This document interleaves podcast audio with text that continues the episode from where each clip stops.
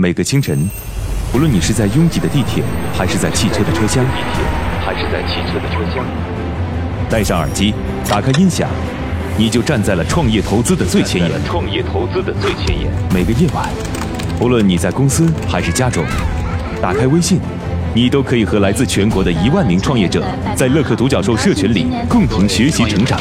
各位听众朋友，大家好。每个周末，无论你在钱江两岸还是在珠江三角，走出家门，你就可以参与到乐客独角兽会员当地线下聚会交流那。么今天，呃，我跟大家分享的乐客独角兽三年时间，帮助一万名创业者在孤独的创业之路上勇往直前。乐客独角兽聚焦投资百课时干货分享，思考有理有据，要合作不空谈。要合作不空谈。乐客独角兽汇聚最优秀的创业者。乐客独角兽汇聚最优秀的创业者。加入乐客，拯救你的创业人生。我是李阳，我是创丰资本的郭珊。庐山资本的同资本乐客独角兽，每个梦想都值得尊重。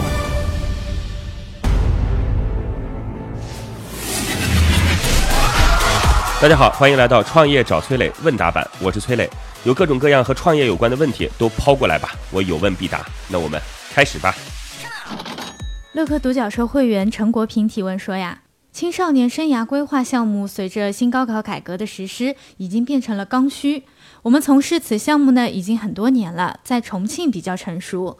现在呢，急需要资金去拓展全国的市场，我应该怎么办呢？其实您的这个问题，我个人啊感同身受。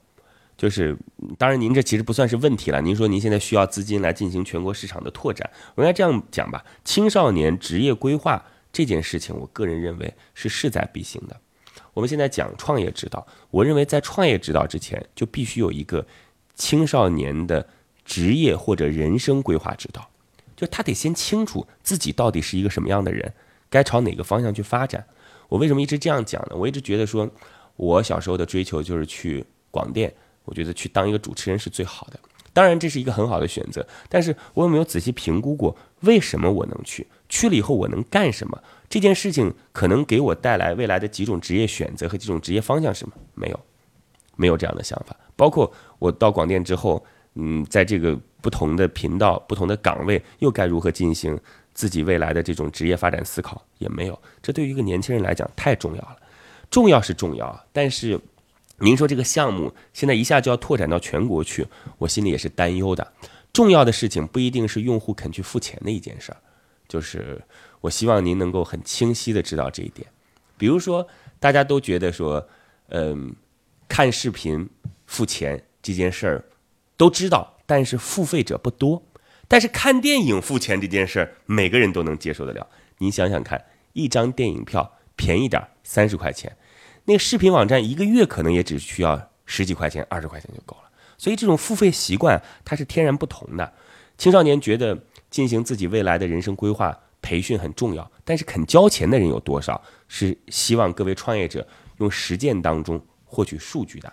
如果您要是有了这样的数据的话，欢迎跟我联系。我的个人微信号是八六六二幺幺八六六二幺幺。客独角兽会员游荡神提问说啊，我是专做特色湘菜的，主打的呢是喜欢吃辣的年轻人群，坐标在杭州，可是生意一般。身边有朋友劝我应该把营业时间拓展到深夜做宵夜，但是我实在是精力不够了。我在犹豫晚间要不要把门店出租给专门做宵夜的人呢？您看怎么样？我建议您 是不是有可能这样啊？就是不做中餐，只做晚餐和宵夜。为什么说不做中餐呢？这个做宵夜啊，容易能够打成网红款或者爆款。呃，中餐说实话啊，它其实算是解决自己一个就是生理需求的时间点。就是中午吃饭就是为了饱嘛，你时间也有限，对吧？大家很少说就为了在中午的时候能够吃一顿特别好的。晚餐这件事情呢，说实话，竞争对手很多，就一般的饭店都是做晚餐，没有说饭店不做晚餐。夜宵就刚好是一个，既对于菜品又能够有要求，同时竞争对手又没那么多的，因为很多大饭店这时候都关门了，就竞争对手相对较少。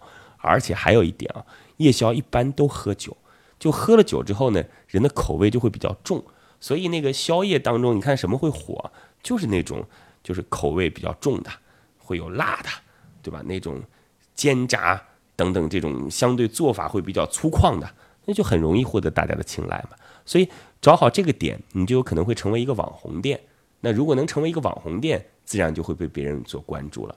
所以还是关键是宵夜那个点儿竞争对手比较少，抓住那个时间阶段人群的需求，嗯，让自己能够在周边的餐饮企业当中脱颖而出，试试看吧。祝您成功，好吧？如果你也有跟创业相关的问题想要问我，可以在评论区里边留言，或者加我的个人微信号八六六二幺幺八六六二幺幺。